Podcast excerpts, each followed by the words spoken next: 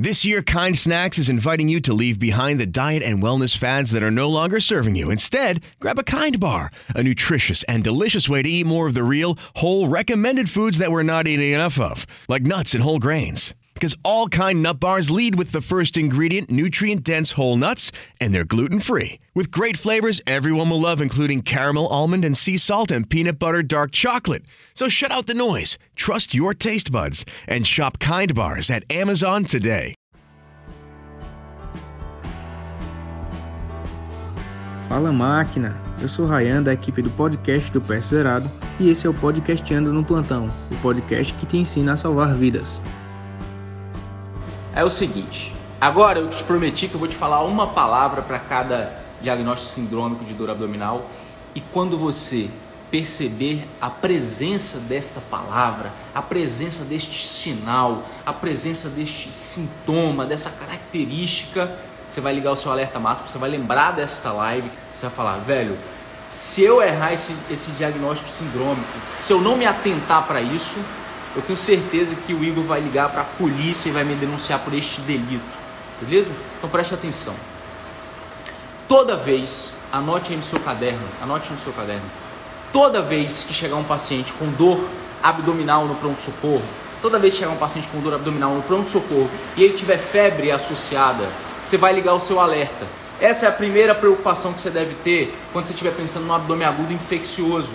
Por quê? Porque o paciente que está com apendicite, com diverticulite, paciente que está com colecistite, paciente que está com co...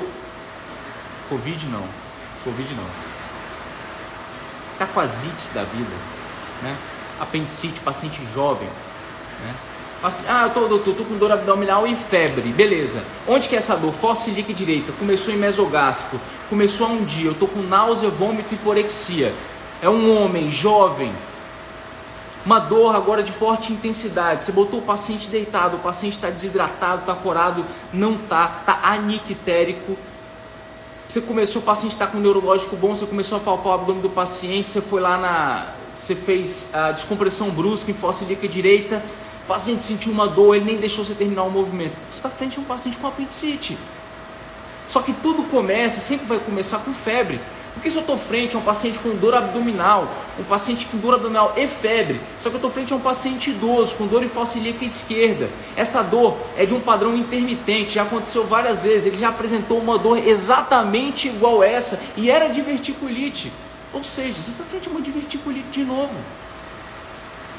Se eu estou frente a um paciente com dor abdominal e febre, só que essa dor é em hipocôndrio direito, está associada a náusea, náusea importante, náusea e vômito, essa dor irradia para epigastro, paciente com sensação de empachamento, dor pós-prandial, é uma mulher obesa que já teve filho.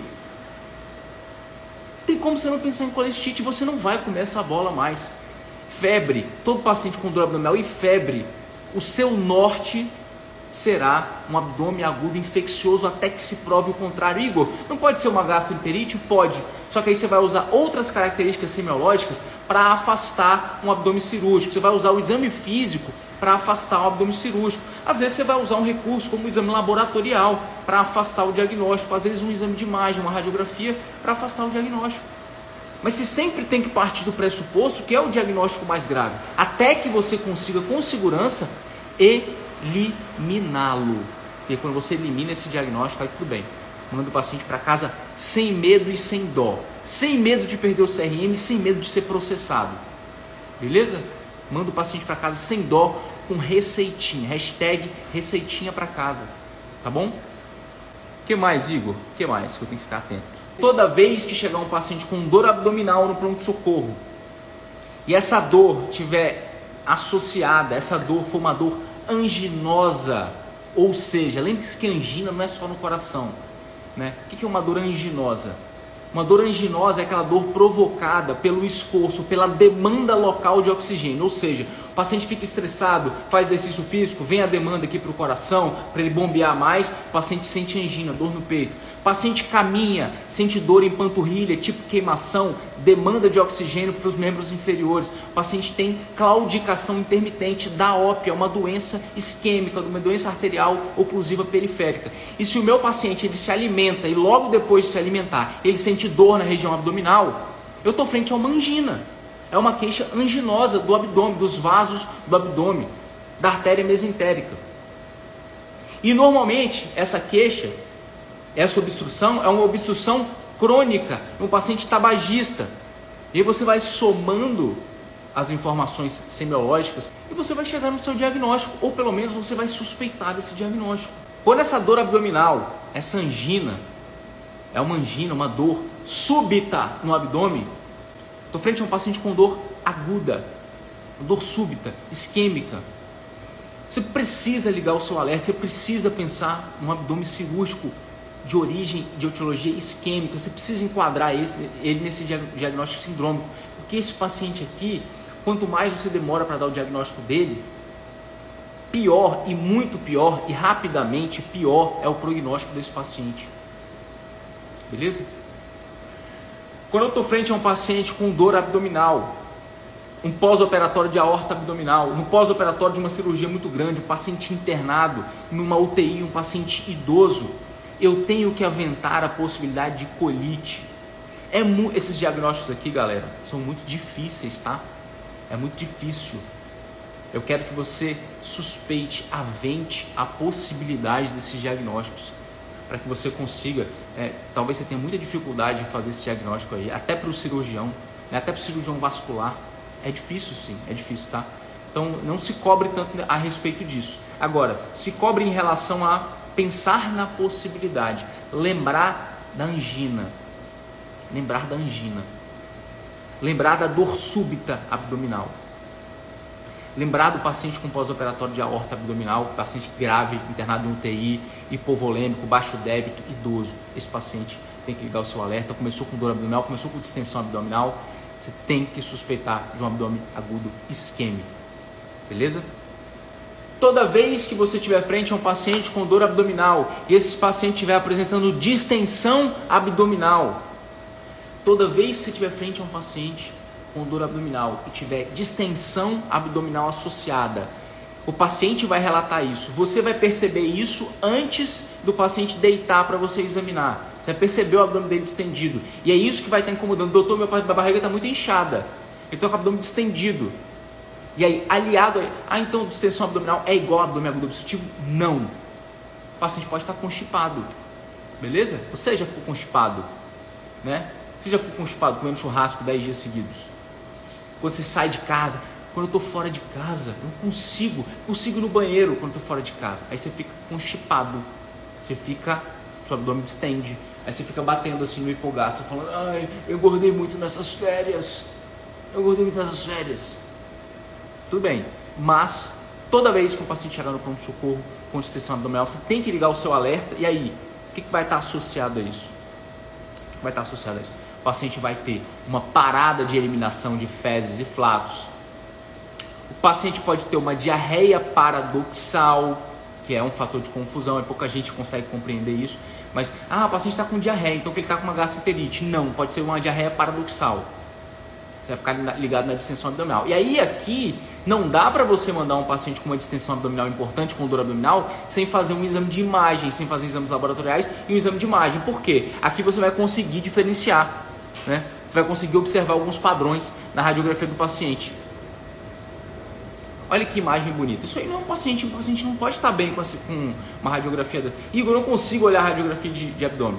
Eu também tinha uma dificuldade muito grande antes de entrar na residência de cirurgia. Como você faz para melhorar isso? Mesma coisa que você faz quando você está querendo aprender a examinar um abdômen, palpar um abdômen. Você tem que ver várias vezes. Tem que ver várias vezes, assistir várias vezes pode ser assistir aulas várias vezes ou olhar diversas radiografias, especialmente as normais. E aí você começa a olhar as alteradas e começa a entender as alterações importantes. Né? Esse é um padrão em empilhamento de moeda. Isso você consegue observar né? envolvendo todo o, o abdômen do paciente. Isso aí é delgado, beleza? Então a obstrução desse paciente é uma obstrução mais baixa, uma obstrução de final de delgado, de ah, de transição ilho-secal, né? uma, uma obstrução de cólon, beleza? Uma obstrução de sigmoide reto, obstrução baixa. Consigo ver tudo delgado. Se fosse uma obstrução alta, você não conseguia ver distensão, você não conseguia ver gás em todo o abdômen, em todo o delgado do paciente. É um padrão de empilhamento de moedas, isso aí, tá?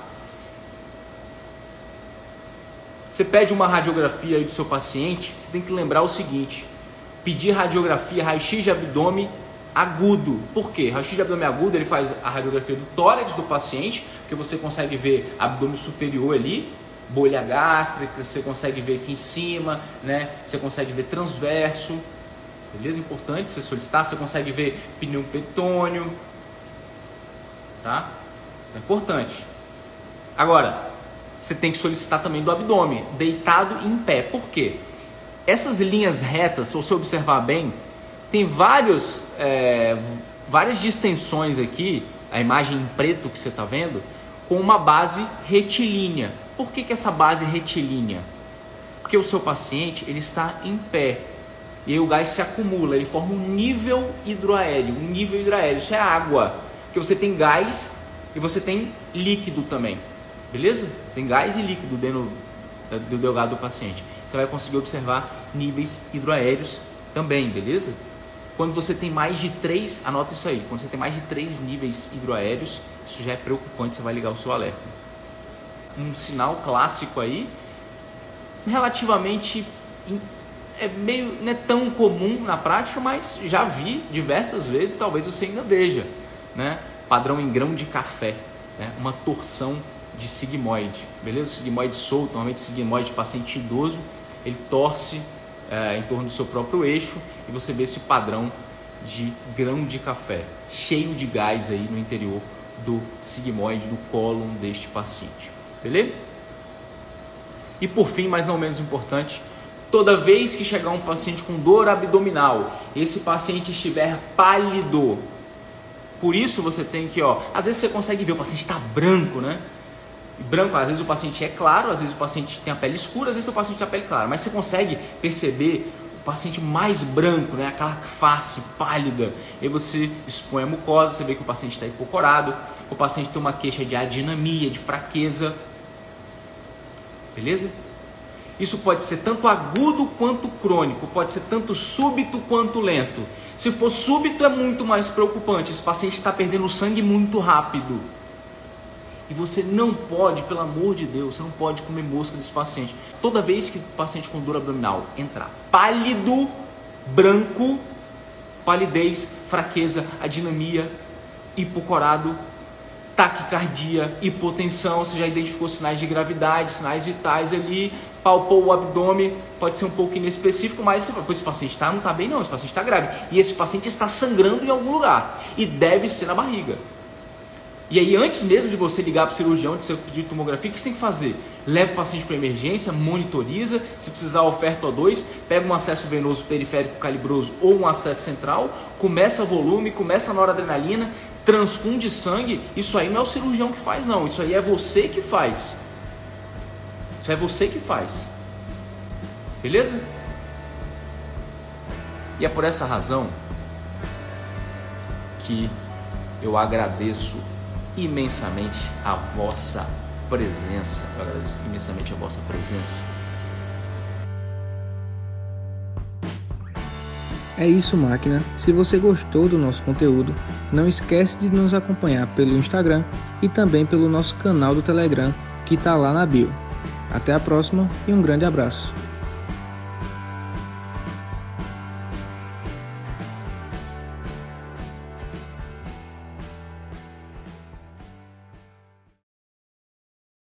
Lucky Land slots, you can get lucky just about anywhere. This is your captain speaking. Uh, we've got clear runway and the weather's fine, but we're just going to circle up here a while and uh, get lucky. No, no, nothing like that. It's just these cash prizes add up quick. So I suggest you sit back, keep your tray table upright, and start getting lucky.